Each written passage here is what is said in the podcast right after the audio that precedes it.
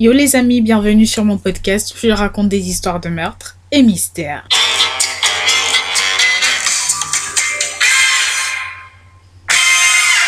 Pour les nouveaux bienvenus, je m'appelle Osnel et je suis là tous les mercredis et les samedis pour vous raconter les histoires les plus sordides, des histoires les plus what the fuck qui existent dans ce monde. Alors, petit disclaimer avant de commencer, je tiens à vous rappeler que ce contenu s'adresse à un public averti.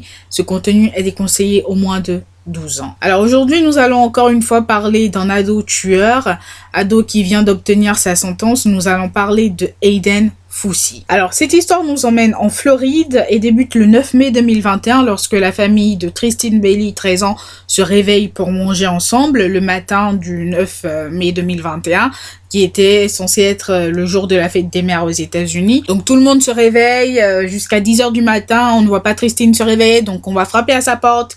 Tristine n'ouvre pas, donc on ouvre sa porte. On regarde dans sa chambre et on voit que Tristine n'a pas dormi dans sa chambre.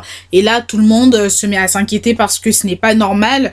Donc euh, la famille va très très vite déclarer sa disparition et l'alerte va être très très vite lancée. Une enquête aussi va très très vite débuter parce que tout le monde va prendre ça au sérieux.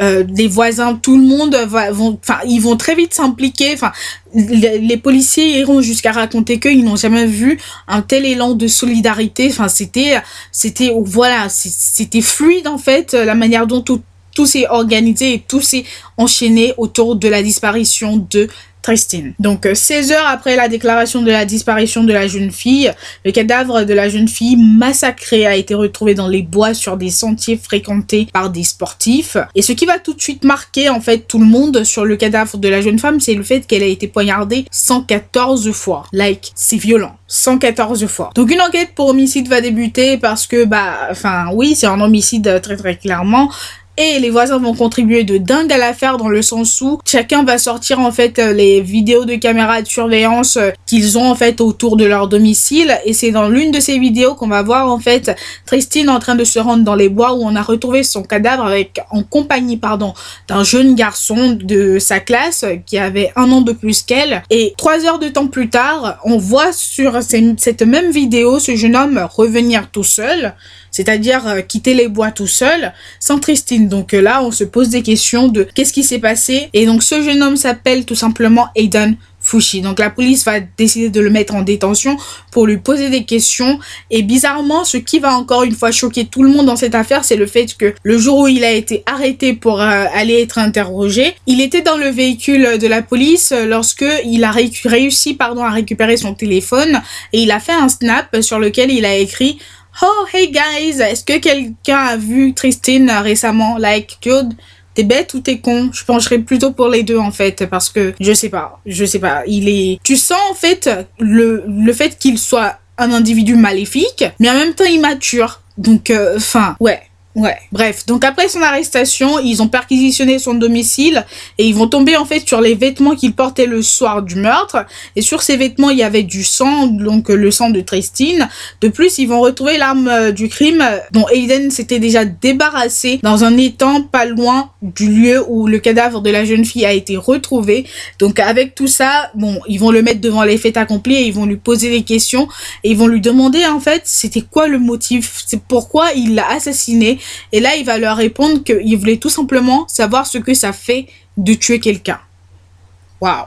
Ok, je c'est pas une question que je me suis déjà posée et je pense pas que je me poserai enfin je me poserai cette question enfin je non, j'ai pas envie de savoir ce que ça fait de tuer quelqu'un. Déjà je je suis même pas capable de tuer un animal, je peux pas. Donc euh, non, non, bref, je, vous jure, cette génération me fait peur. Cette génération me fait peur, littéralement. Donc bref, Aiden a été inculpé de meurtre capital et au tout début de l'affaire, il s'est mis à jouer en fait le malade mental. Il voulait jouer la carte du oui, je suis un peu givré, euh, je suis pas bien dans, dans ma tête, etc. Et c'est-à-dire euh, le jour où il devait apparaître devant le juge pour que on détermine s'il devait être libéré sous caution ou pas. Il a débarqué en live euh, Zoom parce parce que c'était en, par, Zoom et il faisait comme s'il savait pas où il était. Il allez voir sur internet, vous allez voir, c'est c'est tellement ridicule ce qu'il faisait, comme si bon, il il sait pas trop où il était, il entendait des voix, etc.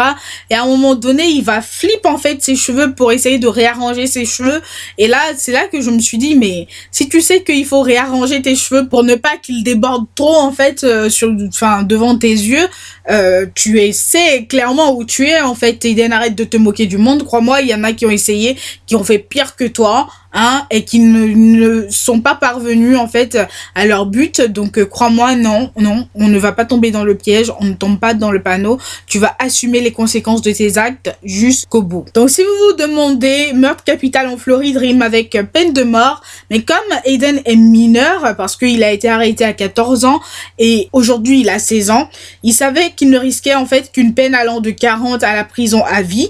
Euh, de plus, il a la possibilité en fait de faire réviser sa peine après 20 25 ans passés en prison. Donc après avoir passé 25 ans en prison, il peut demander à ce qu'on révise sa peine, mais ça n'engage en rien en fait les juges sur son dossier. Ça n'engage en rien personne en fait. C'est-à-dire ils peuvent réviser son dossier et choisir en fait de le maintenir en prison jusqu'à la fin de ses jours tout simplement parce que euh, il aurait je sais pas peut-être des comportements que il qualifierait de pas net, pas potable ou peut-être parce que ils se ils peuvent aussi se dire que c'est quelqu'un en fait de trop dangereux, qu'on ne peut pas le réhabiliter, etc. Donc il est important de noter que après avoir été inculpé, Eden a tout simplement décidé de plaider non coupable. Avant de finalement plaider coupable, quelques jours seulement avant le début de la sélection du jury pour son procès, c'est-à-dire en février 2023, il a décidé de plaider coupable. Donc Aiden a eu sa sentence hier, il a eu sa peine de prison hier,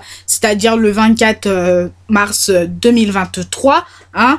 Il a été condamné à la prison à perpétuité et comme je l'ai déjà dit précédemment, il a la possibilité de faire réviser sa peine après 25 ans passés en prison. Ce que j'ai noté de la journée d'hier, c'est que ça a été une journée assez éprouvante en fait pour la famille de Tristine et Aiden a tenu de, du coup à s'excuser hein, à travers une lettre qu'il a lue à la famille, mais ça n'a attendri personne vraiment, mais personne parce que le juge va déclarer que il était trop tard en fait pour le réhabiliter. De plus, son comportement avant le meurtre a dessiné en fait à 100% de la préméditation. Et personnellement, je pense que Eden a tout simplement eu ce qu'il méritait. Euh, je suis désolée, enfin, il est peut-être les certains vont me dire oui il est jeune machin truc mais non non non. C'est pas une question de jeunesse c'est une question de si on le laisse en fait si si on lui met peut-être une peine de prison disons 40 ans ok et il ressort de prison je sais pas à 56 ans euh, ou je sais pas un peu moins est-ce que il n'y a pas des chances pour que quelqu'un qui a choisi de tuer parce qu'il voulait savoir ce que ça fait de tuer recommence? Est-ce qu'il y en a pas? Personnellement, je pense qu'il y en a. Donc, à un moment donné, il faut arrêter de dire oui, mais il est jeune, euh, il peut changer. Enfin, ouais, il y a, y a peu de chance en fait. Surtout quand il s'agit en fait d'ados qui ont, qui ont tué vraiment de sang-froid comme ça. Je suis désolée, personnellement, je pense que il ne faut pas leur donner de seconde chance. C'est comme les, les Paris Lee Bennett, faut pas leur donner de seconde chance parce que c'est des monstres en fait. C'est tout simplement des monstres. Voilà, je m'arrête là parce que c'est des monstres. Pour moi, c'est des monstres et puis il n'y a pas de débat, c'est des monstres. Donc voilà les amis, l'histoire d'aujourd'hui, j'espère que vous aura plu. On se retrouve une prochaine fois pour une nouvelle histoire. En attendant, je vous souhaite une bonne journée, portez-vous bien et faites de bons choix. Bye guys.